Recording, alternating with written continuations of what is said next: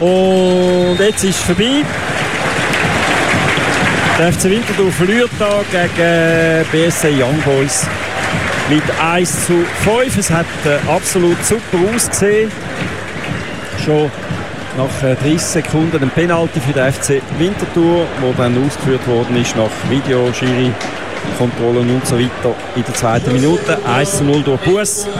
Dann 17. Minute äh, der Meshak Elia zum 1 zu 1 und Winterthur hat dann können bis zu der Pause äh, de, äh, das Unentschieden heben. Es hat dann vor der Pause einiges äh, Gefährliches noch gegeben, äh, allenfalls als Hansen so, aber es ist mit 1 zu 1 in Pause gegangen und dann entscheidend der Doppelschlag gerade nach der Pause, 51. Minute der äh, Nsame 1 zu 2 und dann 52 Minuten Ugenic 1 zu 3 und dann ist der Match eigentlich gelaufen gewesen.